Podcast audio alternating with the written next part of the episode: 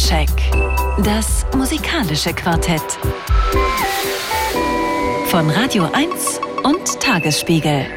Live aus dem Studio 1 im Bikini Berlin. Ja, hallo, herzlich willkommen zu dieser neuen Ausgabe Soundcheck auf Radio 1 vom RBB. Ich freue mich, dass Sie da sind und äh, dass äh, alle Gäste heute da sind. Keine krankheitsbedingten Ausfälle. Ähm, vielleicht erleben wir ja in ein paar Monaten so etwas wie Normalität und wir werden nicht mehr über diese Seuche reden müssen, sondern können uns voll und ganz auf die Musik äh, konzentrieren.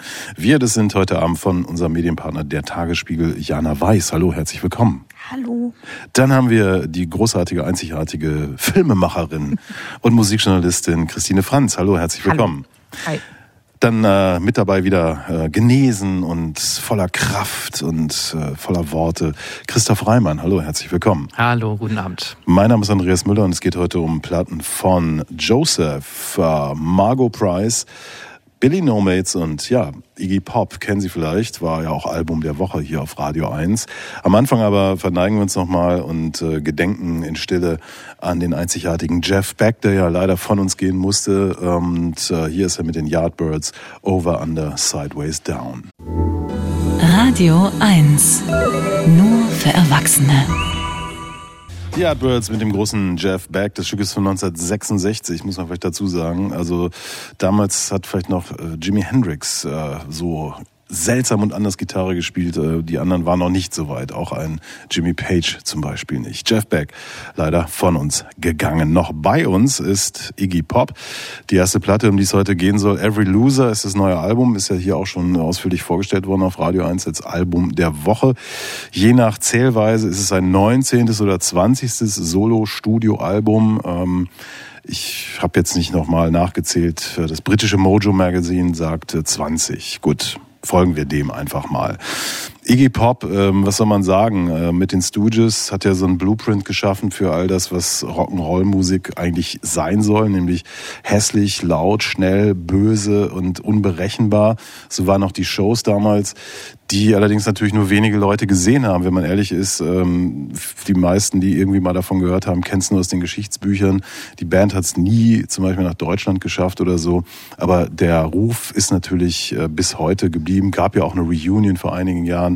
Äh, auch da ist er der letzte Überlebende eigentlich. Ähm, dann gab es so die Zeiten mit David Bowie, wo er irgendwie, ähm, ja, zwar Iggy war, aber vielleicht nie er selbst so richtig. Der spielte da fast eine Rolle, hatte ich das Gefühl. Die 77er-Trilogie, natürlich sehr äh, legendär. Äh, und ähm, natürlich jemand, der wird immer so als Pate des Punk bezeichnet. Ja, kann man von mir aus machen. Äh, jemand, der echt auch große Probleme natürlich hatte, ähm, erst seit, ich weiß nicht, zehn Jahren oder so ist er wahrscheinlich wirklich komplett clean. Also das Heroin hat er irgendwann in den 80ern sein lassen, aber es gibt ja genug andere Sachen, die man sich so einführen kann. Ähm, er war eine ganze Weile auch wirklich weg, muss man sagen. Ähm, und plötzlich merkt man, oh, den gibt's ja noch und der, der macht, kann ja sogar noch was und plötzlich wurde er zu so einer Art Maskottchen, was ich immer ganz komisch fand, weil eigentlich ist das, wofür er steht, böse und gar nicht nett, aber vielleicht ist er auch ein netter Typ. Es gab richtig gute Platten, äh, tolle Kollaborationen. Es gab äh, 2016 mit Post Pop Depression ein richtig, richtig herausragendes Album natürlich auch geschuldet äh, der Arbeit von Josh Omi. Komischerweise dann danach äh, mit Free, so artsy Spoken Word Ambient Teil. Er hat mit Dr. Lonnie Smith, also dem legendären Hammond Jazz Organisten, äh, zusammengearbeitet. Das Ergebnis ist toll, ähm, kann man gar nicht anders sagen. Und ähm, ja, Tourneen immer wieder mal, äh, Videos mit seinem äh, Papa, nee, Papagei ist es nicht, Kakadu, so heißen die richtig, dem sehr musikalischen äh, Kakadu, ich glaube, wie heißt er, äh, Iggy Bob oder so nennt er ihn. Ähm, und jetzt das hier, Every Loser, so einfach so kann man fast sagen, ähm, und da ist das Biest wieder los. Also die Platte kracht, brüllt, schreit in manchen Teilen. Äh, manchmal gibt's auch einfach irgendwie ganz ordentlichen Pop. Aber was ich toll finde, ist, dass äh, er war 75, wird 76 dieses Jahr. Äh, dass man mit 75 noch so einen Krach machen kann, finde ich echt beeindruckend.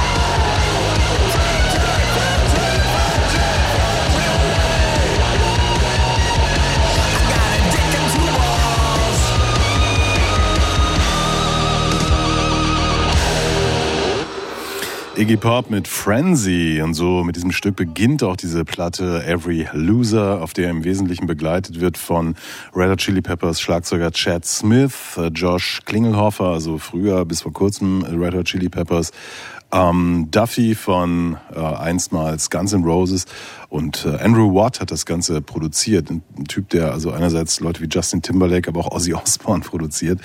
Und äh, da fangen dann auch vielleicht ein bisschen die Probleme an. Aber bleiben wir erstmal im Positiven. Also die Stimme hier nicht mehr so Sotto Wutsche, der Bass, sondern er kann irgendwie auch noch die Stimme hochkriegen und gepisst sein. Ich glaube, die Geschichte hinter diesem Stück ist, dass er einen Stalker hatte, dem auf die Nüsse ging und den beschimpft er hier aufs Schönste. Fucking Prick. Mhm. Ja, apropos äh, Texte, ne? Also da sind ja auch wahnsinnig tolle Zeilen drin, zum Beispiel Got a dick in two balls, that's more than you all. Erste oder Zeile überhaupt. Ja. Erste Zeile überhaupt. Oder my mind is on fire when I'm gonna retire. Also ich glaube, das kann sich auch nur Iggy eigentlich leisten. Bei jedem anderen, jeden anderen würden wir. Man würde das nicht durchgehen lassen, ne? Genau. Nein. Und, und hier ja. ist die Eröffnungszeile und man weiß gleich, worum es geht auf der Platte so ungefähr. Und man weiß aber auch irgendwie, der nimmt es nicht ernst. Es ist einfach herrlicher Quatsch so. Ja. Genau, ja. Vor allem ist es aber auch so ein bisschen so Alterswahnsinn, oder? Also viele werden ja eher sanft dann, wenn sie irgendwie so in seinem Alter sind und er haut nochmal irgendwie so richtig einen raus. Meine Oma nicht. Wie alt ist deine Oma, Christian? Sie lebt nicht mehr, deshalb kann ich ja sagen. Ach so, okay. Aber sie wurde älter als, also ah. sie ist über 80, das kann auch kommen bei Iggy Pop. Okay. Ja, gut, ich meine, er hat ja gesagt, let's face it, äh, alle, die diese Musik, also Hardcore, Punk, äh, diese Kultur ernst genommen haben, die sind heute 60, 70, Mitte 70, ne? Und die es ernst meinen, machen den Scheiß heute noch genauso wie vor 40 oder 50 Jahren. Äh, da ist natürlich was dran. Und ähm, ja, vielleicht kann er es auch tun, weil ähm, wir haben ja von diesen Albträumen auch schon gehört, die er dann immer wieder hat, dass er kein Geld mehr hat, barfuß irgendwie durch die Gegend rennt und keiner kann ihm helfen. Es geht ihm gut. Also das ist echt irre. Der hat diesen Katalog geschaffen und ähm, er meint, das Zeug verkauft sich auch noch. Ne? Also irgendwelche Platten aus den 80ern, die dann wieder aufgelegt werden, da gehen dann einfach mal irgendwie ein paar tausend pro Jahr äh, über, über den Tresen. Und ich habe eine Zahl heute gehört, dass er mit 143 Alben oder sowas in Verbindung gebracht wird. Ne? Das sind natürlich die Stooges, die Soloalben, die Kollaborationen, die Best-ofs, die Live-Alben. Ich dachte so, wow. Ja, also insofern äh, müssen wir uns an der Stelle keine Sorgen um ihn machen. Aber was ich eben auch super finde, also haben wir ja gerade schon so ein bisschen angedeutet, aber da, da, da scheint auch die ganze Zeit so eine Selbstironie eigentlich äh, mit, oder? Also normalerweise hätte man jetzt vielleicht wirklich so dieses Alterswerk erwartet oder irgendwie, keine Ahnung, er könnte ja auch so den, den, den Punk Johnny Cash jetzt irgendwie äh, machen. Er, er hat ja stimmlich auch absolut die Qualität, ja. Also bei ein paar Songs scheint das ja auch so durch, aber nö, er sagt sich eben, fuck it, äh, ich, ich mache hier meinen Scheiß und äh, ist, mir egal, ich mache das einfach. Ne? Also der hat ja, der hat ja auch auf äh, Six Music, also genau genommen ist er ja eigentlich auch ein Kollege von uns. Er hat ja sonntags diese grandiose Sendung da auf BBC Six Music, wo er dann eben neue Musik, aber auch ganz, ganz alte Sachen vorstellt. Man, man stellt sich den dann eben einfach auch so ein, als so einen eklektischen Punk-Konnoisseur vor, der dann da in äh, Florida in, in seiner Villa hängt und jetzt haut der da einfach so ein Album raus. Also eigentlich ist es schon wirklich ganz schön mhm. ja, frech. Mhm. Und, und einerseits nimmt er sich natürlich ernst, weil er das ernst macht. Ne? Also die, die Stimme sitzt ja, wenn er da singt. Andererseits hat er dann immer wieder so diese Zahlen, ich glaube, es ist ein Neopunk, wo er dann sagt, ja, die alten Ladies freuen sich, wenn ich auch mal wieder blank ziehe. Die freuen sich noch drüber und kann eben über sich selbst lachen. Und das ist halt total gut. Also ich mag diese Testosteronmusik eigentlich nicht so gerne, aber hier funktioniert es, weil er halt einfach sehr gut über sich selber nachdenken kann. Wir hören jetzt mal ein Stück äh, über ein Thema, mit dem er sich auch ziemlich gut auskennt. Und äh, da geht es um den Strung Out Johnny. thank you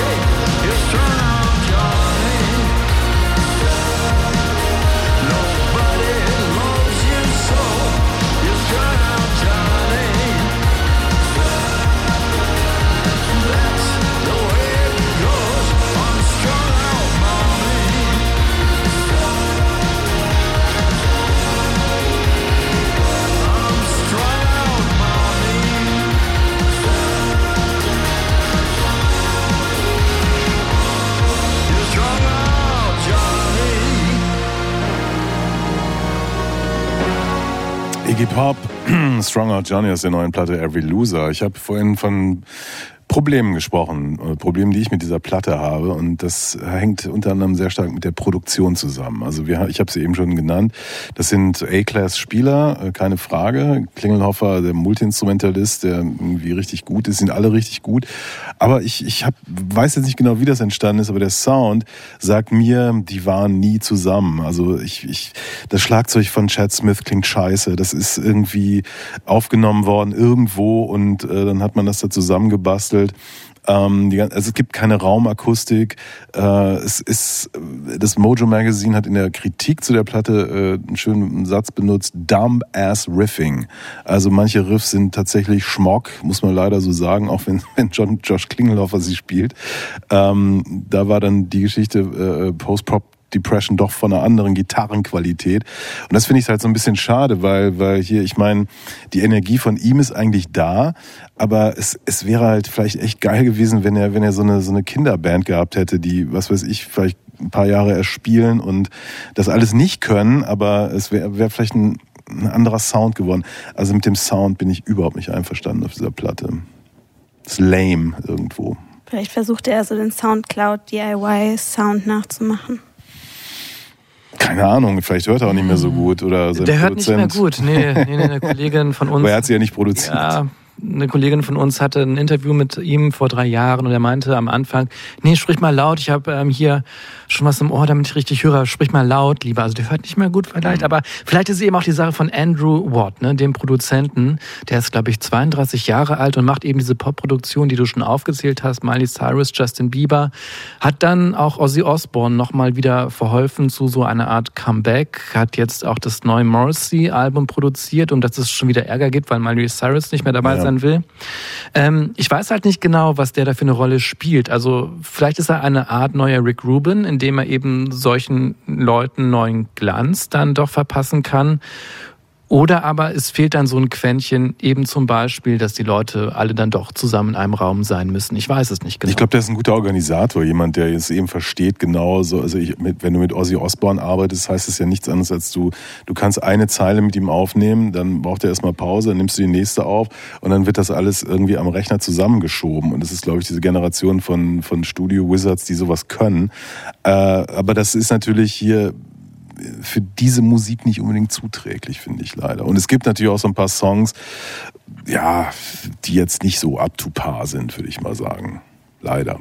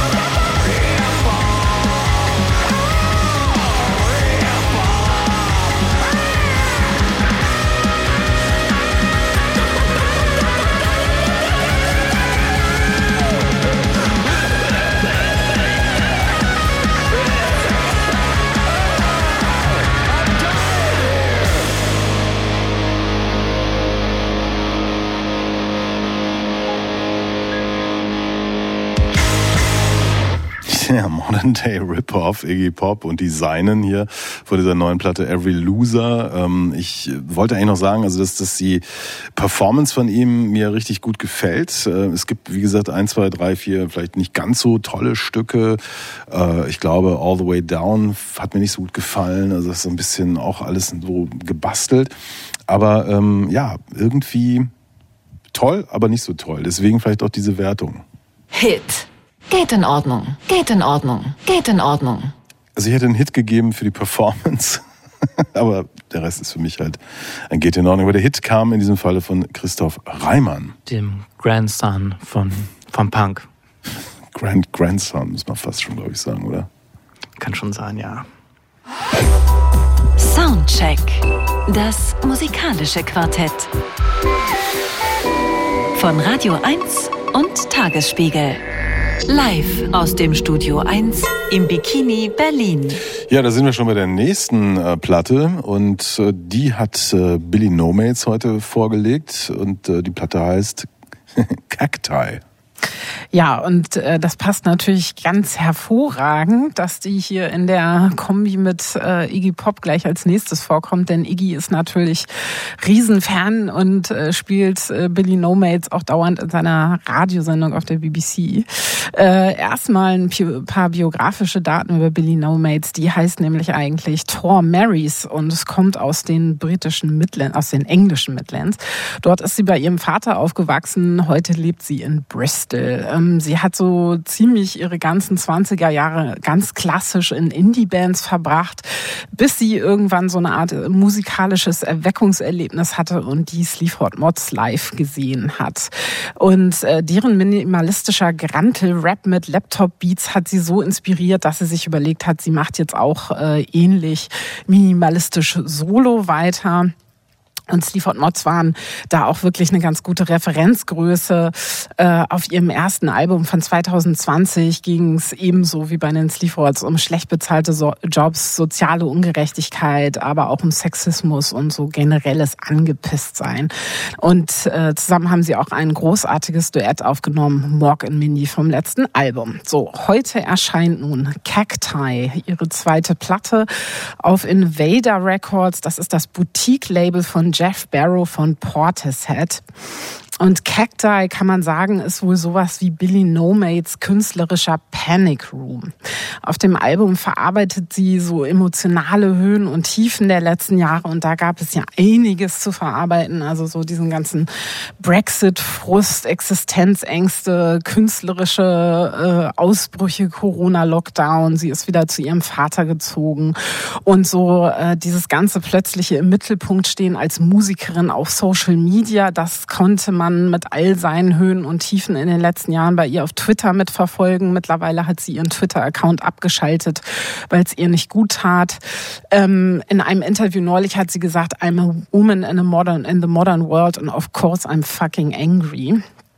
Und im Gegensatz zu ihrem ersten Album äh, ist auf äh, Cacti also eher so der Blick nach innen gerichtet. Diesmal ähm, so das ganz große Thema der Platte ist sicher Mental Health und wie man in herausfordernden Zeiten so mit persönlichen Krisen umgeht. Ähm, da gibt es so Songs wie Balance is Gone oder Blue Bones, den wir später noch hören äh, werden, wo es so um, um Selbstmordgedanken geht, aber auch so um Selbstsabotage und einfach so diese Höhen und Tiefen. Ähm, das klingt erstmal ziemlich hart, aber sie trifft in ihren Texten und auch in der Musik eigentlich genau den richtigen Ton, um da so einen Antipunkt äh, zu setzen. Also ich finde, das Album ist eine große musikalische Weiterentwicklung bei ihr. Der Postpunk vom ersten Album ist komplett weg. Cacti jetzt vielschichtiger, komplexer und auch ein bisschen größer gedacht. Außerdem hat sie auf diesem Album, wie ich finde, ihre Stimme gefunden. Aber hören wir doch mal rein. Und zwar kommt jetzt der Song Blue Bones vom Billy No Mates Album Cacti.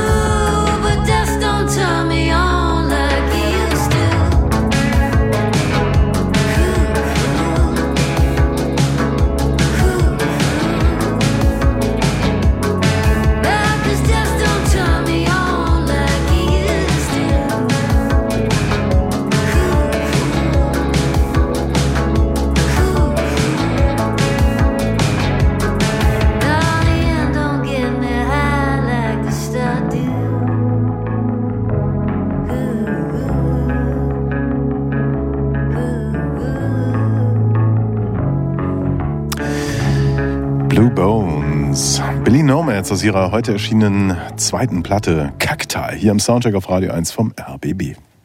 Ja, es ist ein toller Song, aber es ist auch ein krasser Song. Ne? Blue Bones Death Wish ist der Titel. Und ich habe vor ein paar Tagen mit ihr gesprochen und auch über diesen Song gesprochen und sie meinte, da geht es um ihre Depressionen und sie singt ja dann auch. Das ist ja total direkt, was sie auch immer singt. Da ist ja gar nicht so sehr eine zweite Ebene oder sowas oder irgendwie schöner gemacht oder so. Sie ist ja sehr direkt in dem, was sie da vorträgt. Und singt dann aber auch zum Glück, na gut, der Gedanke an den Tod fasziniert mich nicht mehr, macht mich nicht mehr so an, wie es mal war. Und setzt ja auch diesen schweren Gedanken dann diesen fast schon Stampfbeat entgegen. Und das ist eben das, was das Ganze nochmal auf ein anderes Niveau bringt, was das Ganze hörbar macht. Erstmal, was er dann nicht runterzieht, sondern das ist einfach diese Energie, die in dieser Person einfach drinsteckt, glaube ich, die in allen Songs drinsteckt, auch in den ruhigen. Das ist ja neu, dass es ja auch ruhigere Songs gibt auf dieser Platte. Und das ist das, was, was auch so viel Spaß bereitet, dann irgendwie an der Platte, obwohl so vieles schief läuft, nicht nur bei ihr oder ne, diese, diese Gedanken, die sie umtreiben, ähm, auch diese ganzen anderen Sachen dazu, die Pandemie und der Krieg und was da alles noch so ist, ähm, diese Energie, die sie hat und dieses Leben, das gelebt werden will, auch wenn manche Sachen scheiße sind, das finde ich schon faszinierend, wie sie das hier auf Platte band.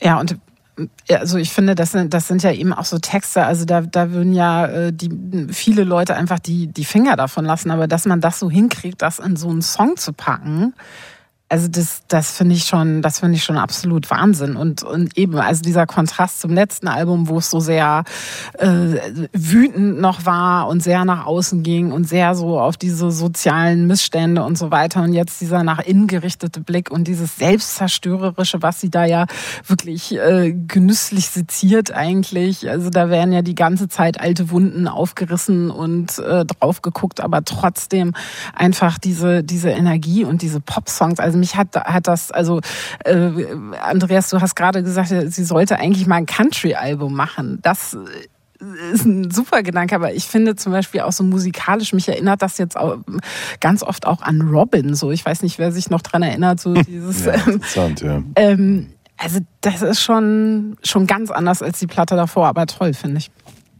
Ja, ich finde, das ist auch so ein bisschen, gerade in dem Song, diese Zeile Death don't turn me on like it used to, ähm, zusammen mit diesem doch sehr viel weicheren Sound auf diesem Album jetzt als bei dem vorigen ist ja schon auch irgendwie so ein Erwachsenwerden, so ein bisschen sanfter sein und ähm, ja, sie, sie hat irgendwie schon diesen 2000er Song äh, Sound so ein bisschen. Also so mich erinnert das auch äh, teilweise an Turn, äh, falls man sich noch an diesen Song erinnert.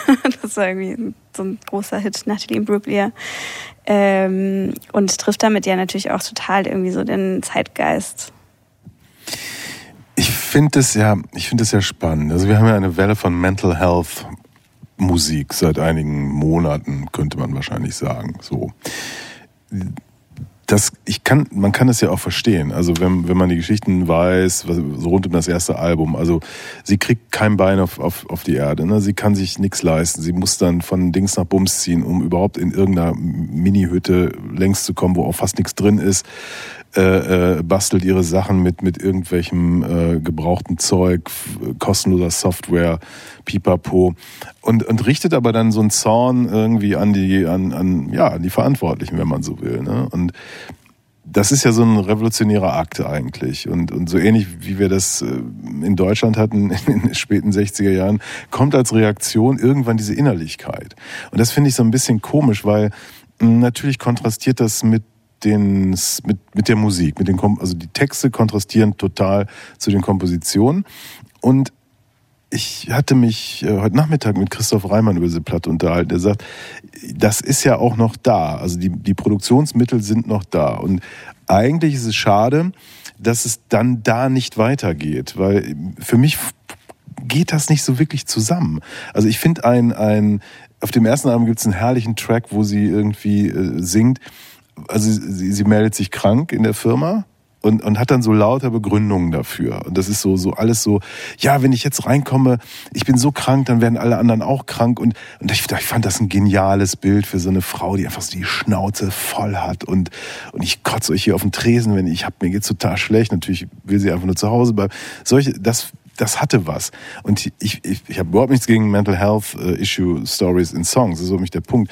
Aber mir fehlt ja ein bisschen was. Christoph hatte den Vorschlag gemacht, warum holt sie sich noch nicht noch ein paar Leute dazu? Ich meine, sie ist jetzt hier äh, mit Jeff Barrow äh, irgendwie zugange. Ähm, das fände ich halt toll, wenn da so eine nächste Ebene käme. Aber ich meine, gut, auf der anderen Seite ist sie wie, wie manche andere in ihrer Generation komplett natürlich durch die Scheißseuche auch ausgebremst worden. Debüt kommt quasi genau zum Anfang. Wir haben nachher noch Joseph, dessen, der hatte gerade mal eine EP oder zwei draußen und hätte das nächste große Ding sein sollen. Bam, ist natürlich blöd. Aber ich weiß nicht, das ist so, was mir dazu einfällt.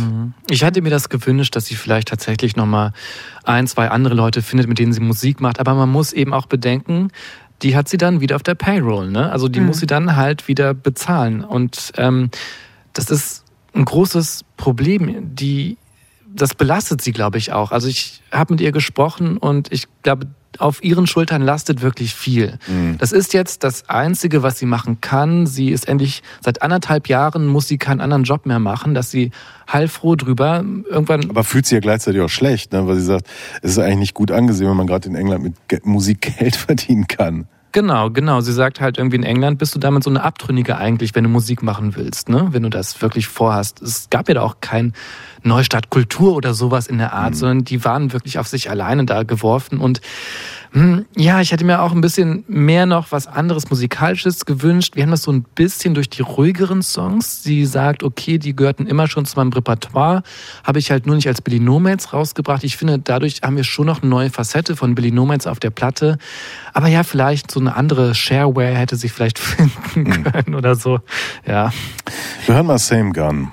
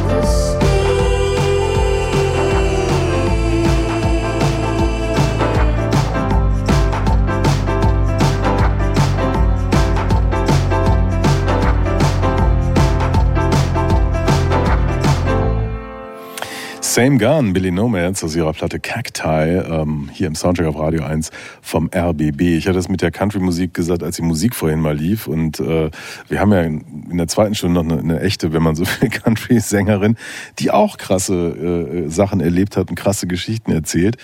Äh, dann natürlich mit einer völlig anderen Musik und, und es hat also eine ganz andere Geschichte. Aber äh, wie gesagt, also ich, ich habe ein bisschen das Problem, dass, dass mir hier Form und Inhalt, das, das funktioniert für mich nicht so richtig.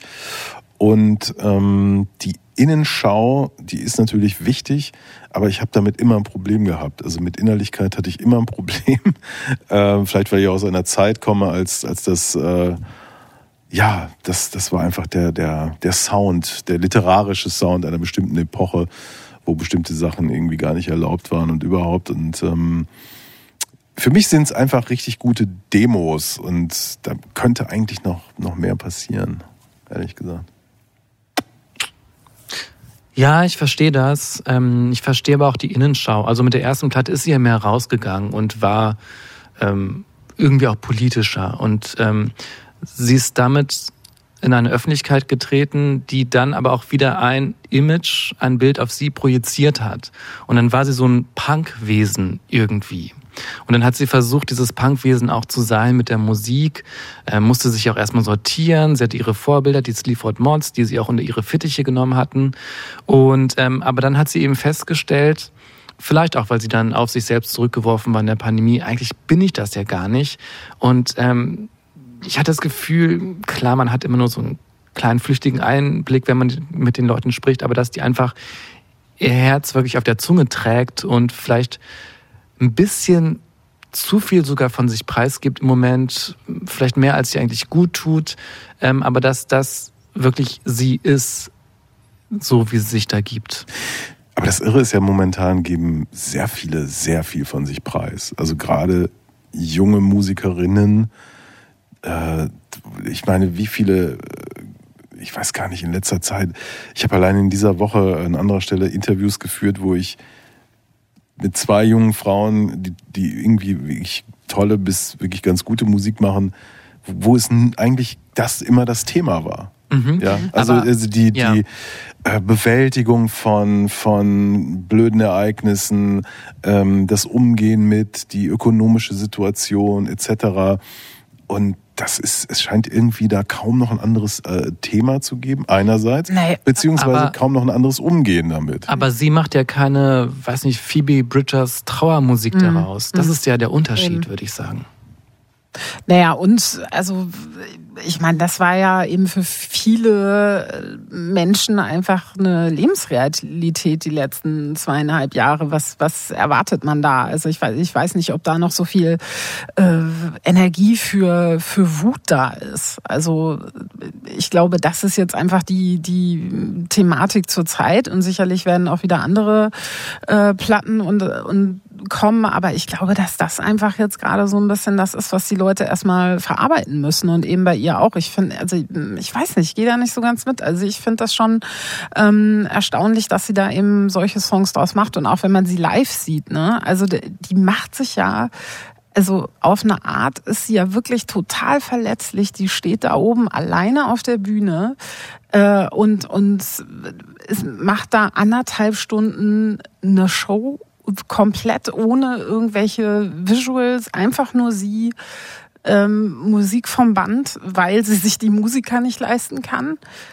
So, also muss man auch erstmal bringen. Und die Konzerte sind ausverkauft, ne? Also das hat schon eine Energie auf eine Art, ne? Und das ist auch schon, also ja, das, das ist schon auch ein Statement, finde ich. Mhm. Beim nächsten Album kann sie es dann nicht weiterführen. Da muss dann wirklich der nächste Schritt kommen. Ja, also ich glaube auch diese Mental Health Geschichte, das ist halt gerade einfach so State of the Art. Das geht ja auch auf Twitter gibt es super viele Leute, die jeden Tag darüber tweeten, wie schlecht es ihnen geht und dass sie irgendwie aus dem Krankenhaus oder irgendwie ins Krankenhaus müssen. Ähm, und ich glaube, das wird auch wieder vorbeigehen. Ähm, kannst du dich dann freuen, Andreas? Ich aber, hab- ich ähm, hab- aber ich glaube, im Moment ist es einfach so das Thema, gerade so bei dieser jüngeren Generation, Ja. ähm, die jetzt irgendwie während Corona nichts machen konnte und irgendwie auch das Gefühl hat, dass einem halt so die Jahre, irgendwie die besten Jahre gestohlen wurden. Ich, jetzt erscheine ich hier wieder als grober Klotz, der ich ja gar nicht bin, sondern ich bin ja ein empfindsames Wesen. Ich habe nichts, überhaupt gar nichts gegen das Thema. Das ist überhaupt nicht der Punkt. Mir geht es einfach nur um, ähm, um ja, die, die künstlerische Einbettung. Ne? Und ähm, pff, ich weiß es nicht. Also von mir aus hätte sie auch irgendwie 30 Minuten auf den Amboss klopfen können und ihre Texte erzählen können. Das hätte mir wahrscheinlich besser gefallen als, als so dieser Versuch, da irgendwie eine Popmusik draus zu machen. Das meine ich eigentlich nur damit. Und dass das natürlich, ich, ich, äh, das, ich verstehe das total. Also es muss extrem grauenvoll sein, wenn, wenn die Zeit verrinnt und all die Dinge, die passieren sollen und nur zu einem bestimmten Zeitpunkt passieren können, äh, nicht passieren. Also, äh, es funktioniert halt nicht. Für mich als älteren Menschen hat das dann nochmal eine andere Dimension, ne? Weil so, aber ähm, gut, ich mache auch keine Du Musik. bist der Iggy Pop von uns eigentlich in der Runde. Ha, ha. Aber es ist ja gerade kein Self-Care, ähm, Self-Awareness, Instagram-Quatsch. Also, weil sie eben halt immer noch diese Rotzigkeit darin hat. Es ist ja Selbstbehauptung, Aufmüpfigkeit in den Songs. Und das finde ich so wunderbar. Also ich würde mitgehen und sagen, okay, das mit diesem Demo-Sound, das finde ich auch so ein bisschen schade. Da hätte noch mehr drinstecken können. Aber eigentlich, das ist ja halt schon viel mehr als so diese Awareness-Oberfläche, die uns alle Orten präsentiert wird, auch eben in vielen, vielen Pop-Songs gerade. Naja, und ähm, man muss auch sagen, also beinahe wäre dieses Album ja gar nicht rausgekommen, ne? Denn so wie ich das äh, gehört habe in Interviews mit ihr, war sie ja selber überhaupt nicht überzeugt von den Songs äh, und hatte das schon alles im digitalen Papierkorb und da musste dann der Produzent die Songs retten. Also das, äh, sie selber war da wohl durchaus auch nicht so äh, selbstbewusst zu sagen, das ist jetzt so das Ding. Aber also ich, ich finde es eine grandiose Platte.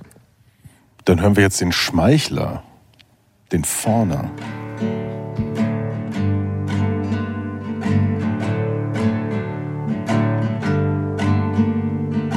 You get to know everybody. They get to know you. How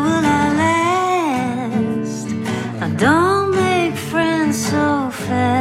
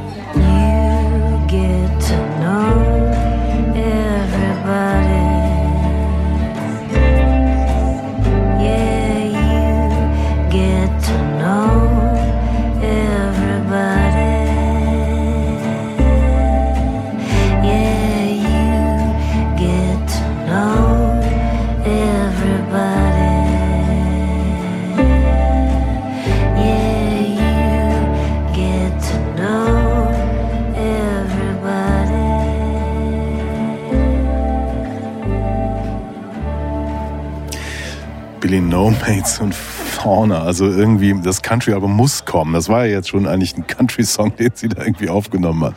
Unglaublich. Ja, mit Gelächter sogar noch hinten dran. Woher kamen die Freunde? Die hätten noch mal spielen können, die hätten noch mal mehr Musik machen können. Ja, also Billy No Mates, das neue Album. Ähm, Cacti, übrigens, das heißt Kakteen, ne? Sie ist der Kaktus eigentlich, oder? Ja. Das, die resiliente Pflanze. Richtig. Bisschen stachelig, aber hält durch. Sensationelles Album, sagt Christine Franz. Äh, Wir hören uns mal die Wertung an. Hit, Hit. Geht in Ordnung. Geht in Ordnung. Jana Weiß und ich sagen, diese Platte geht in Ordnung. Und äh, Christoph Reimann und äh, Christine Franz sagen, es ist ein Hit. Ja. Irgendwann, wenn ich vor meinem Schöpfer stehe, wird er sagen, du hast falsch gelegen. Es ist ein großes Dokument aus dunklen Zeiten und überhaupt. Mir egal. Komme eh nicht in den Himmel. So, Everything But the Girl sind wieder da. Aber schlechter Song. Die? Älteren werden sich erinnern. Wahnsinnig schlechter Song. Sie wollten etwas Modernes machen und ähm, jetzt sagen ja schon hier einige, ich habe es auch von anderen gehört, das ist ihnen nicht gelungen. Ähm, aber ich finde ja, man kann immer wieder mal die Stimme von äh, Tracy Thorn hören, denn die ist toll. Und hier ist jetzt äh, Nothing Left to Lose, Everything But the Girl. Album kommt dann später.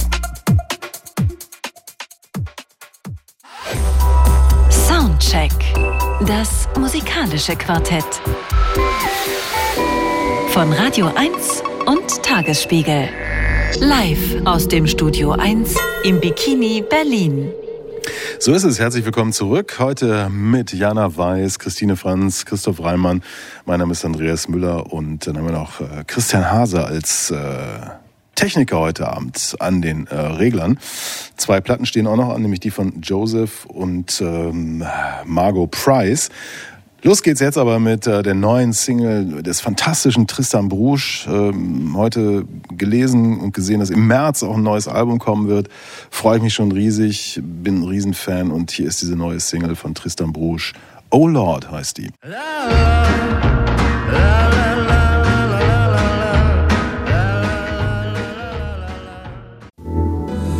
Radio 1. Nur für Erwachsene. Tristan Brusch, Oh Lord, die neue Single und äh, sie weist auf das Album hin, das im März kommt und äh, das kann ich jetzt schon versprechen, mit absoluter Sicherheit hier im Soundcheck auf Radio 1 besprochen werden wird. Jetzt aber ist es Zeit für Margot Price, die ihre neue Platte Strays genannt hat und äh, Jana Weiß erzählt uns jetzt ein bisschen was. Ja, Margot Price äh, kommt eigentlich aus dem Country, äh, was man, wenn man sie sieht, unschwer erkennen kann. Sie trägt meist Cowboy-Hut, Cowboy-Boots oder andere Western-Accessoires. Äh, Price ist in Illinois geboren und kommt auch aus einer Familie von Country-Musikern. Mit 20 zog sie dann nach Nashville, weil sie glaubte, dass sie nur dort selbst erfolgreich in diesem Genre werden könnte. Ähm, ihr erstes Soloalbum Midwest Farmer's Daughter, das 2016 auf dem Label von Jack White, Third Man Records, Records veröffentlicht wurde, ähm, ist noch ein klassisches Country-Album.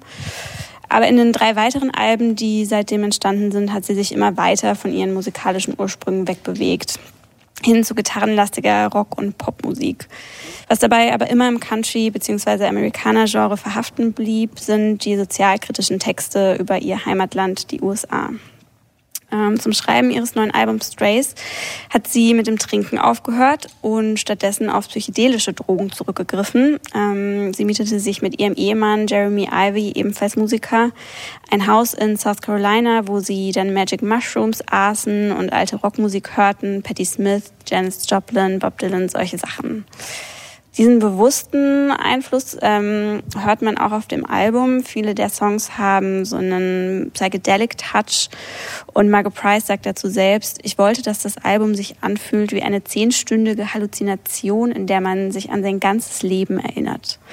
Neben Psychedelic-Elementen ist auch Rock'n'Roll darauf zu hören, sowie Pop der 80er und frühen 90er. Sie hat also eine Art Zeitreise auf Pilzen gemacht. Ähm, ihr ursprünglicher Country-Sound ist nur noch stellenweise zu hören. In einem Interview mit der New York Times äh, sagte Price auch, dass sie sich von der Country-Szene nie angenommen gefühlt hat und es ihr auch sowieso nicht passe, wie diese ganze, äh, wie, die, wie diese Country-Szene KünstlerInnen ständig in Boxen packe. Aber trotzdem äh, hat sie sich von diesem Genre nicht ganz weggewagt und die ersten beiden Single-Auskopplungen aus dem Album ähm, I Have Been to the Mountain und Change of Hearts sind auch äh, gleichzeitig die beiden country-lastigsten Stücke. Aufgenommen hat Price die Platte im Studio von Jonathan Wilson, der zuletzt unter anderem Father John Misty und Angel Olsen produziert hat. Und auch andere große Namen sind auf Strays zu finden. Mit Sharon Van Etten hat sie den Song Radio aufgenommen. Außerdem gibt es Songs mit Mike Campbell, der Gitarrist von Tom Petty and the Heartbreakers und äh, dem amerikanischen Duo Lucius. Textlich geht es auch in Strays um die Probleme der USA. Der Sechs-Minuten-Song Lydia erzählt ähm, zum Beispiel im Stream of Consciousness von einer Frau, die auf dem Weg in die Abtreibungsklinik ist und dabei mit sich selbst ringt ähm, und von Drogenproblemen, von Armut. Aber auch ihre eigene Biografie spielt immer wieder eine Rolle. Sie singt von ihrer Alkoholsucht, den Schattenseiten der Musikindustrie oder Kämpfen mit dem eigenen Selbst. Über ihr Leben hat sie letztes Jahr auch ein Buch veröffentlicht, Maybe We'll Make It, erzählt von der schwierigen Anfangsjahren in Nashville, in denen sie sich als Kellnerin durchschlagen musste, von Depressionen und auch von dem Verlust äh, eines ihrer Kinder. Ähm, es gibt aber auch ein paar etwas leichtere Themen auf Stray. In Light Me Up geht es zum Beispiel um den weiblichen Orgasmus.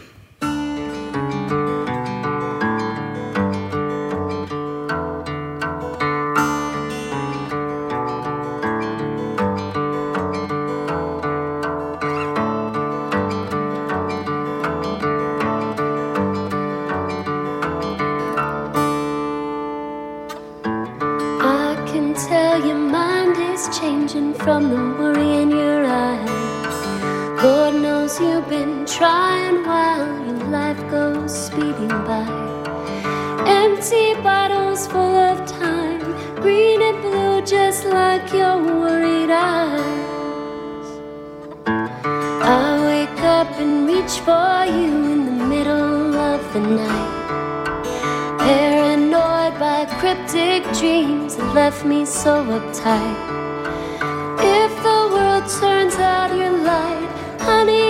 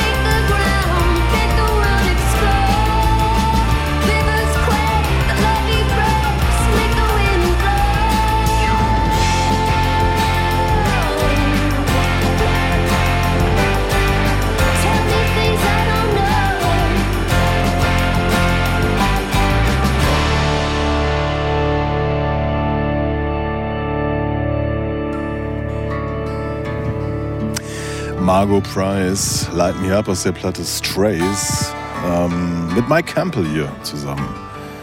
Da ist dann der Rock, der psychedelische. Und das sind die Momente auf der Platte, die mir auch so mit am besten gefallen. Ich denke so, hey, so Pilze, das wäre es vielleicht auch mal hier für die Runde, oder? Ja, das wäre jetzt der Orgasmus-Song, ne? Hm. Hm, naja, habe ich jetzt nicht hier. Ach ja, ich weiß nicht. Also ich finde ein paar Sachen schon echt gut. Die ähm, Platte hat mich erst so beim zweiten oder dritten Hören richtig erreicht. Es ist auch so, dass ich gar nicht so viel wusste von Margot Price. Und ich glaube, diese Background-Informationen sind schon wichtig, um, um das zu verstehen. Auch man muss auf diese Texte auch hören, habe ich vielleicht beim ersten Mal auch nicht gemacht. Aber die hat ja wahnsinnig viel erlebt. Also du hast es ja auch gesagt, ne? Erstmal hat das überhaupt nicht gezündet.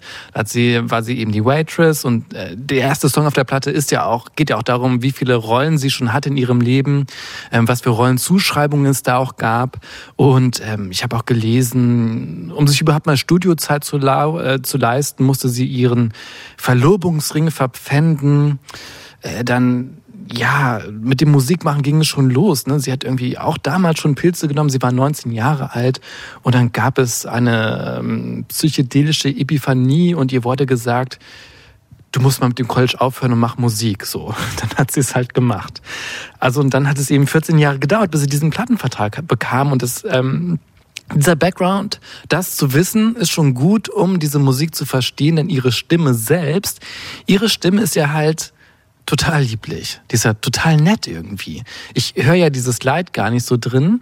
Ähm, muss man ja auch nicht hören, ist ja auch vollkommen okay, wenn man halt diese durchzechten Nächte, die sie auf jeden Fall hatte, nicht hört. Aber ähm, man muss so ein bisschen lesen, wer sie ist, um das gut zu finden, glaube ich. Ich hatte sie völlig vergessen. Ich, es gab ja vor ein paar Jahren diese Platte auf Third Man Records, äh, wo, wo Jack White damals auch viel versucht hat zu tun für sie.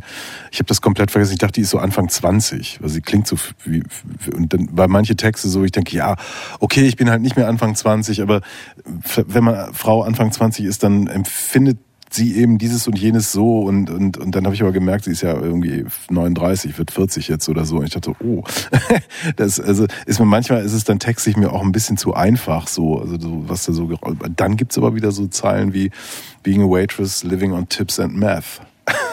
Also die von Trinkgeld und mit äh, Crystal Meth lebt als als Kellnerin. Das sind dann natürlich diese Geschichten, die die nur solche Menschen auch erzählen können. Aber ich glaube, das Krasse ist halt, du hast es Jana ja auch schon angedeutet, also die, die Kiste Country, ne? Und wo die Leute da reingesteckt werden. Ich glaube, für, für Leute, die aus dieser Szene irgendwie kommen, ist das ein, ist das so ein extrem radikaler Schritt, hier so eine, so eine Elektroverfieser-Orgel, so eine psychedelische zum Beispiel einzusetzen.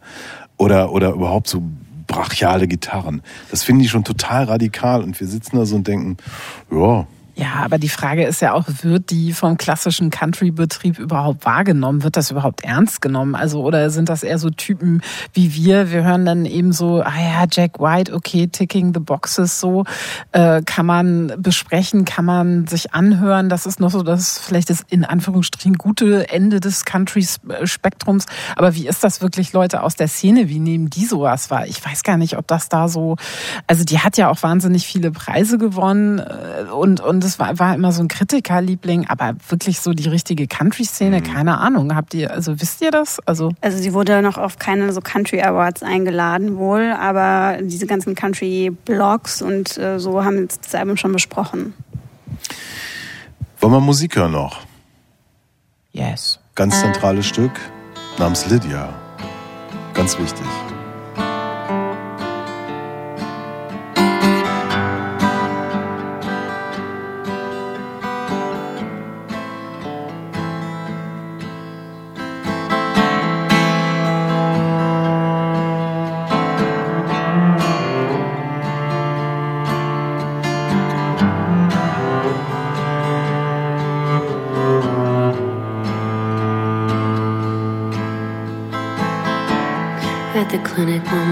Face would be like.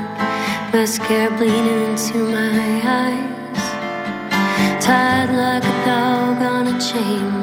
Midlife crisis and an ex husband. Sneaking a Marlboro ultralight I stole from the nurse out there in the alley. Halfway home is where the heart is, and I'm halfway home. White trash, trailer trash. They said you'd always be, and you said one day you'll see. But lately you start to wonder if maybe they were right. Spin you at school outside and in the locker room and in the bathroom too.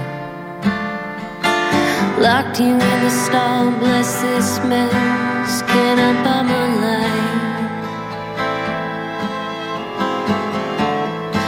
Cars out on the LA freeway, they look like red and light Christmas lights strung out on a chain. The ex Virgin Mary at 49th Street has a pocket full of pills. She sold herself for synthetic heroin and started sleeping with a man twice her age. Really,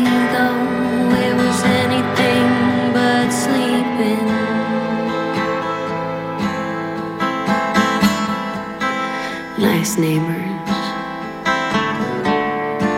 bad cough. No health insurance this year. Transitional neighborhood. Gentrification comes like it always does in some nice condos they go. With the needles in the alley, they're still laying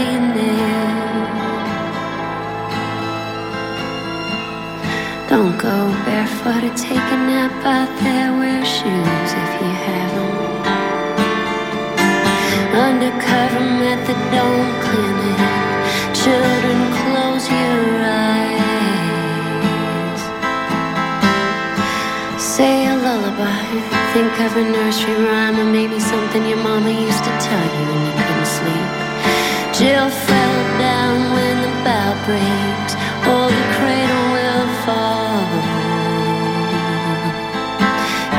baby, down come baby, down come baby.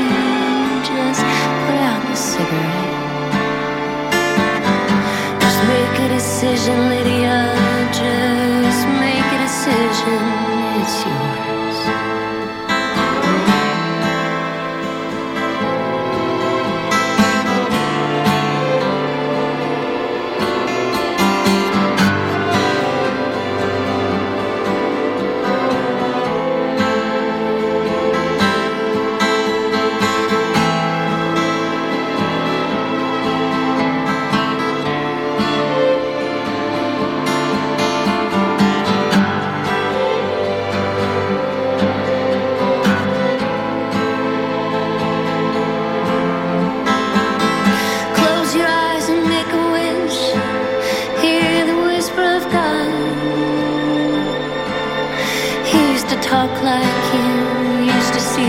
And I see your face in my mind. It's wrong for him to want it. Bless this mess. Brush your hair. Fix yourself up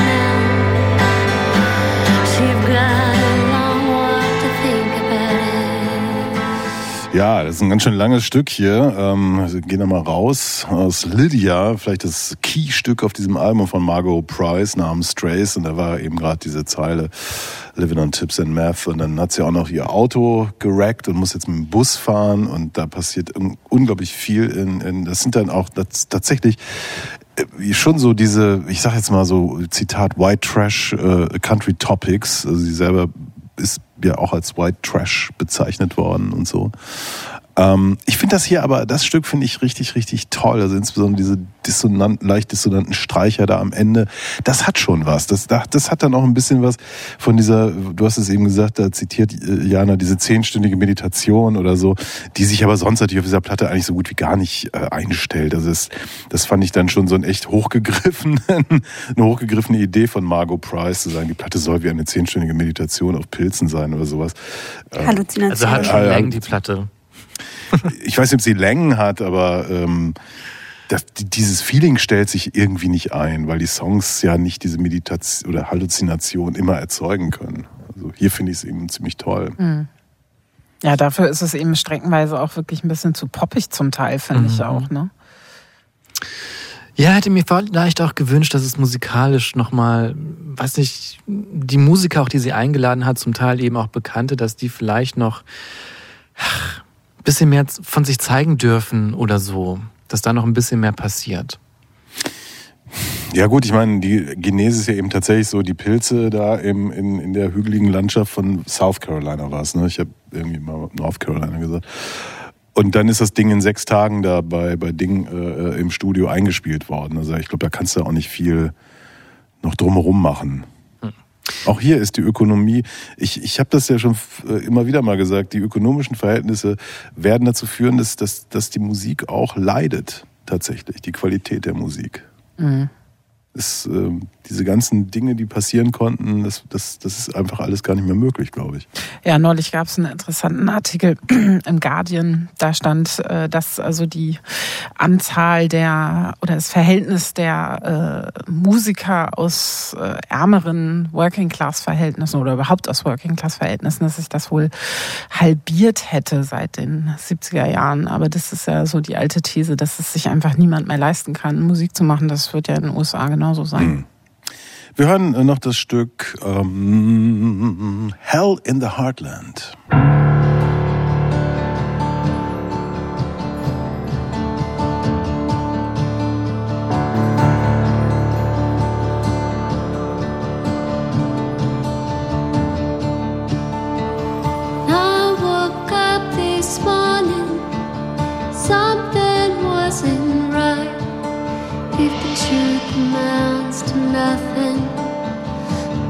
we lost the fight.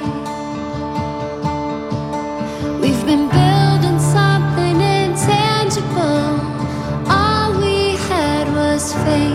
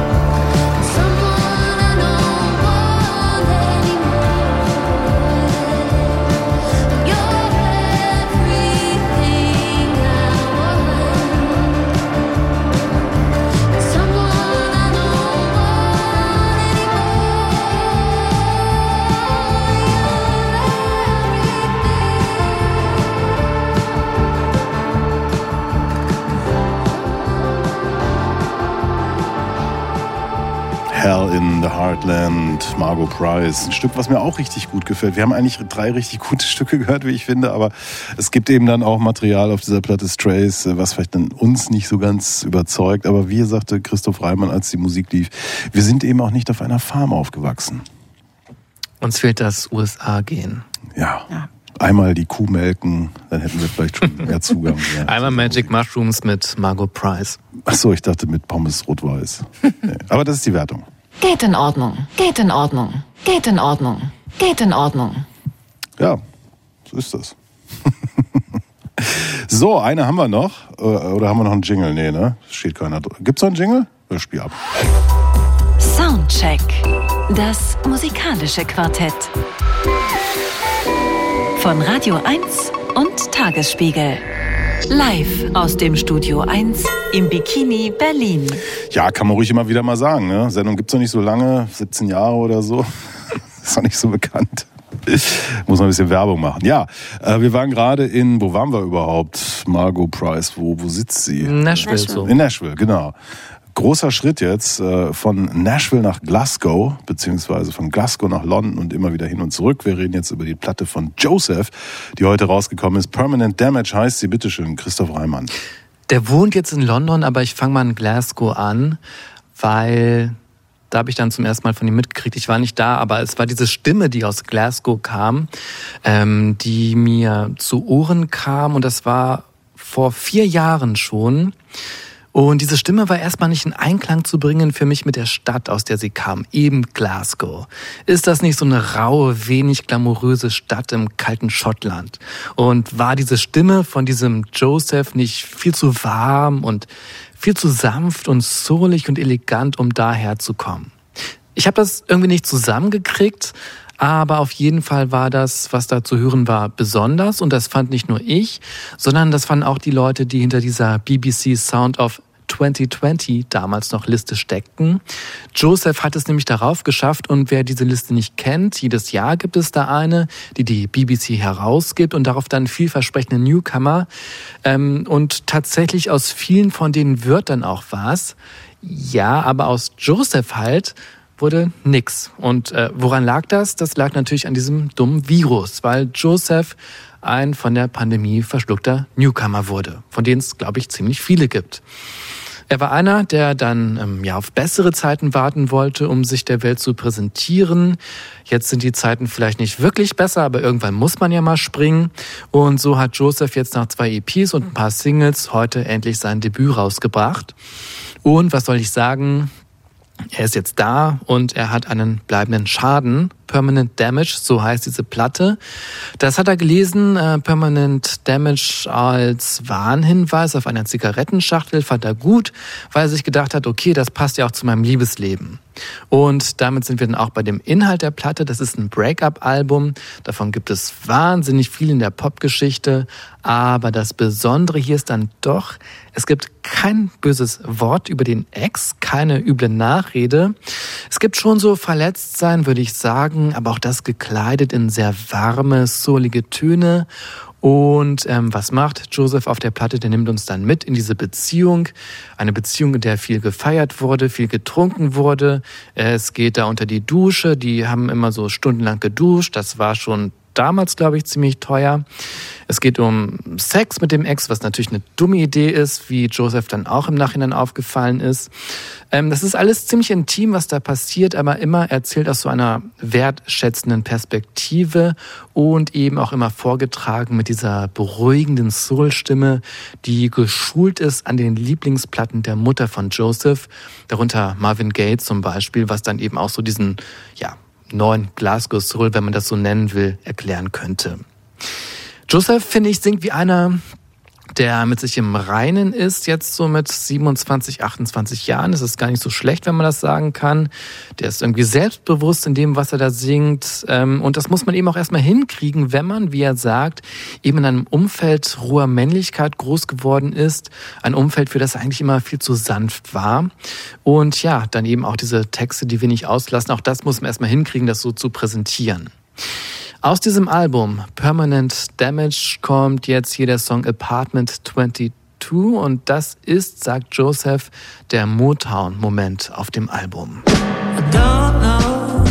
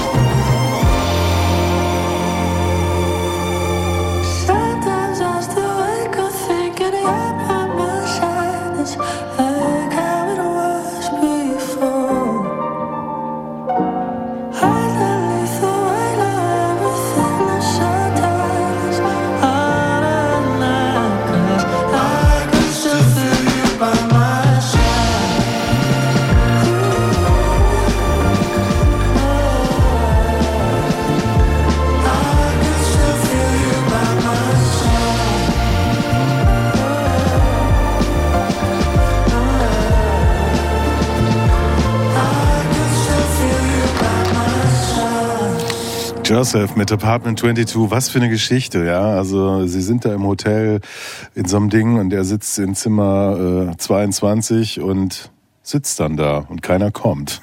ist natürlich doof, ne? Aber toll. Was, der Typ hat Stimme, der, der hat Performance, der hat den Soul und ähm, ja, ich find's toll. Du verstehst ihn ja auch. Äh, Ich habe mir so ein paar Videos angeguckt, wo er erzählt hat und ich, naja, er ist schon sehr schottisch. Also Ist extrem schottisch, natürlich. Also im, im, äh, ich finde es immer interessant, wenn die diese Akzente haben, Dialekte, dass das auf den Platten ja nie so klingt. Aber ähm, ja, interessante Geschichte. Ich meine, die haben ja irgendwie angefangen, Musik zu machen, er und seine Jungs da irgendwie und, und haben irgendwas ins Leben gerufen, ohne irgendwie überhaupt was zu haben und haben dann gleich mal so einen Club ausverkauft, weil sie irgendwie sich so eine Geschichte ausgedacht haben. Also so totales DIY. Also der wollte auf die Bühne unbedingt. Und der hat mir erzählt, ich habe ihn zweimal gesprochen, das letzte Mal vor ein paar Wochen.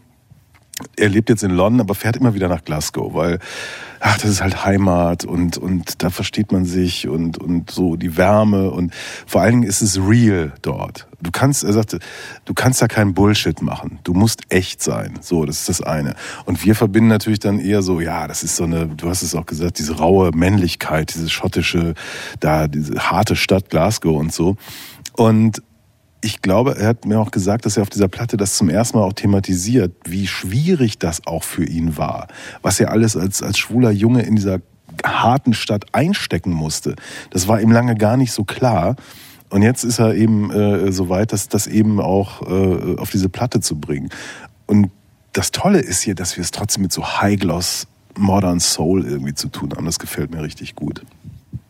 Ja, aber das ist doch eh immer das Spannendste, oder? Wenn es da diese Brüche gibt. Also man würde das ja nie im Leben äh, in Glasgow verorten. Also diesen Akzent, also ich finde, du, du hörst, ja, man hört den ja auf Platte auch überhaupt nicht. Und dann einfach so dieses, äh, also die, die Songs sind schon so Bedroom Producer-mäßig bei ihm zu Hause entstanden, oder? Also nee, nee, nee, nee, nee. Das also war bei dem, früher so, das waren die ganz Mhm. frühen Sachen.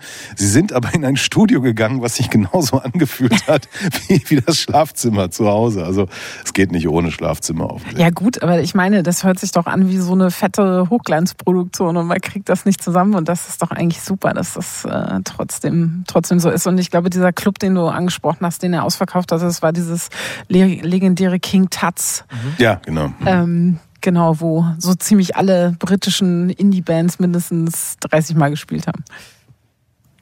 Ja, äh, auch auf die Gefahr hin, dass ich mir jetzt hier viele Feinde mache. Ich finde es nicht gut.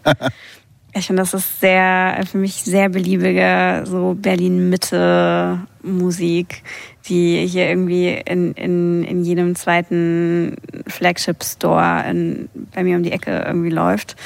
Und ähm, ich glaube, mir geht's genauso wie bei dir vorhin irgendwie mit äh, Billy No Mates. Ähm, ich fühle einfach diesen Breakup-Vibe nicht. Also ich finde die Texte gar nicht so schlecht, aber das kommt irgendwie musikalisch überhaupt nicht bei mir an. Und dieses Happy-Gedudel, das, also, das ist mir viel zu viel gute Laune. nee, er blickt halt mit Liebe zurück.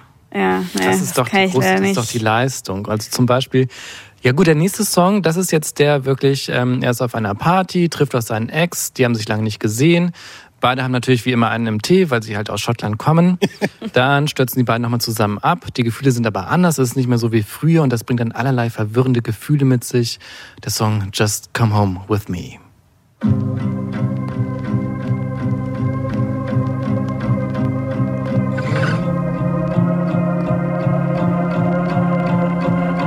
What passed me understood. You didn't see me there. Pretend I didn't care. Of course, I still care.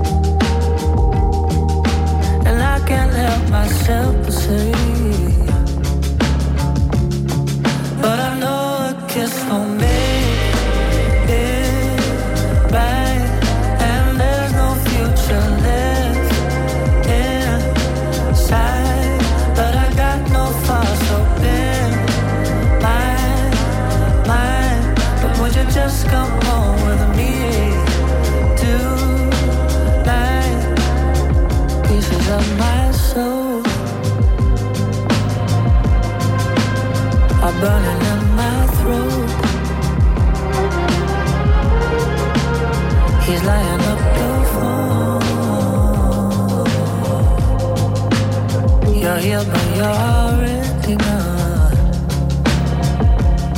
Still, I'm drunk enough to play the game.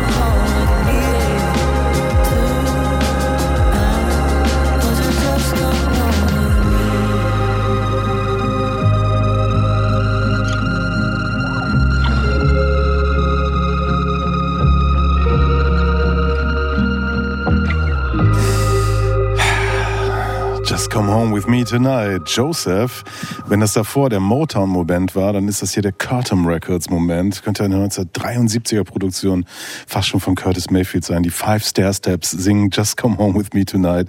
Ähm, aber meinen natürlich damit ein Mädchen. Hier ist es anders, ist auch egal. Aber wie er Ist das, es egal? Es ist egal. Das war, nee, nee, bin ich mir gar nicht so sicher. Also ich glaube, würde er jetzt da so einer Frau hinterher jammern, fände ich es, glaube ich, nee. Ich glaube, dadurch, dass er halt nicht so ein, so ein vorgegebenes Verhaltensset quasi mitgegeben hat, von Haus aus, von seinem Umfeld, macht es schon mal was anderes. Macht es was anderes mit dieser Musik. Das ist irgendwie nochmal eine andere Fragilität, Okay. die er da reinbringen kann. Maybe you're right. I don't know. Ja, aber findest du, äh, Christoph, also ich finde, wenn man jetzt die Texte nur so hört, also an zwei, drei Stellen, klar, aber so, so insgesamt, ich meine, das sind doch, Finde ich schon. ja, Egal. Es ist, ich, ich, ich kenne dieses Stück, der hat es, äh, ich kenne so eine, so eine ähm, Version, wo es nur mit akustischer Gitarre gemacht wird und wo er volles Risiko geht, so als Sänger. Also wo, wo wirklich die Stimme so am seidenen Faden hängt und du erwartest jetzt, jetzt muss er doch abstürzen und so. Und dann merkst du auch so, der, der geht dieses Risiko, also der, der geht rein und das ist der, der, der, das ist eben was, was so tolle Sänger, finde ich, ausmachen. Also das ist hier kein, kein Produkt, Jana, wie du vielleicht auch vielleicht vermutest oder so, keine Ahnung. Nein, ich vermute nicht, dass es ein Produkt ist. Es, es klingt einfach nur irgendwie so sehr generisch. Und ich, ich finde, der passt halt so. Ich glaube, ich bin einfach so ein bisschen müde von, von dieser Art Typ. So sieht halt irgendwie jeder Zweite in Neukölln aus. Ähm, und so genauso Schön. Musik ähm, hören die da auch irgendwie alle und ich weiß nicht, es ist irgendwie, es, ist, es langweilt mich einfach. Ich, ich fühle es einfach nicht. Hm. Ich verstehe es. Also ich habe, ich habe es eben, als die Musik lief, gesagt, ich kenne viele Musiken, die, wo ich so denke, nee, also nach all dem, was wir jetzt hinter uns haben, sollte das alles ein bisschen anders klingen, aber ich docke hier tatsächlich an diesem Soul-Vibe total an. ja, kein, kein Wunder, dass Mark Ronson ein Riesenfan ist, ne? Ach ja, echt, also, ja? Ja, angeblich. Hätte er vielleicht gerne produziert? Ja, bestimmt. Was oder? macht eigentlich Mark Ronson? Tja. Ich glaube, es gibt Workshops. Ich kriege auf Instagram immer so Reklame zugespielt. Ich soll einen Workshop bei Mick Ronson machen. Ich denke, beim Haspin, der seine letzten Erfolge vor 15 Jahren hatte. Super. Ja, aber wer weiß, ich meine, Ich habe schon oft gesagt, der Soundcheck sollte als Producer-Team antreten, an der einen oder anderen Stelle. Ja, gibt's noch was zu sagen zu Joseph? Also wir hatten die hoffnungsvollen Singles vor ein paar Jahren, dann das, der Cut und äh, jetzt ist er da. Ja, ein bisschen mehr Abwechslung hätte ich mir doch gewünscht auf Albumlänge. Also es ist dann doch sehr, sehr ähnlich dann doch. Ich finde Borderline ist ein super Song. Hören wir Ja, aber also- nicht. Ja, ich weiß. Ich finde, das ist der einzige, der ein bisschen anders Ich, ist. ich habe noch den Mental Health Song ausgewählt. yes. Weil Joseph ist ein Joseph ist ein junger Typ und die junge Generation wissen wir, der ist halt wie bei Billy Nomads die äh, mentale Gesundheit ganz wichtig. Ähm, und der Song heißt Joe. Joseph sagt, er hat seit er 15 Jahre alt ist Probleme mit seiner psychischen Gesundheit. Hier äh, reflektiert er seine Beziehung zu sich selbst und man kann auf die Drums achten. Das sind, wenn man Joseph Glauben schenkt, Fleetwood Mac Drums.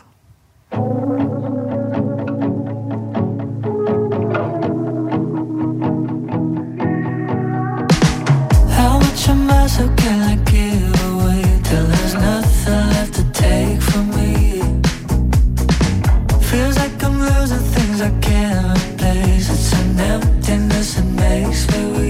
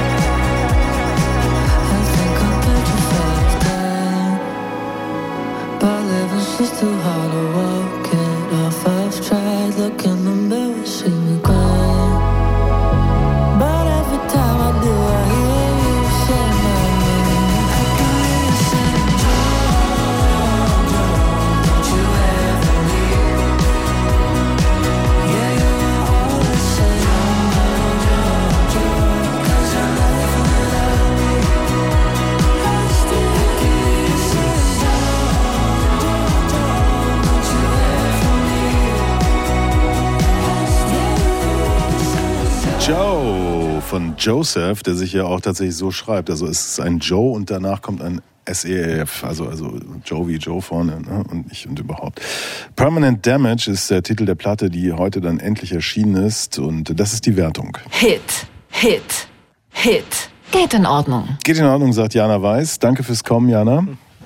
Dann äh, danke an Christine Franz. Vielen Dank an Christoph Reimann. Danke Sehr gerne. Danke an Christian, es hat so viele CH heute vorne. Christian Hase, der Techniker heute.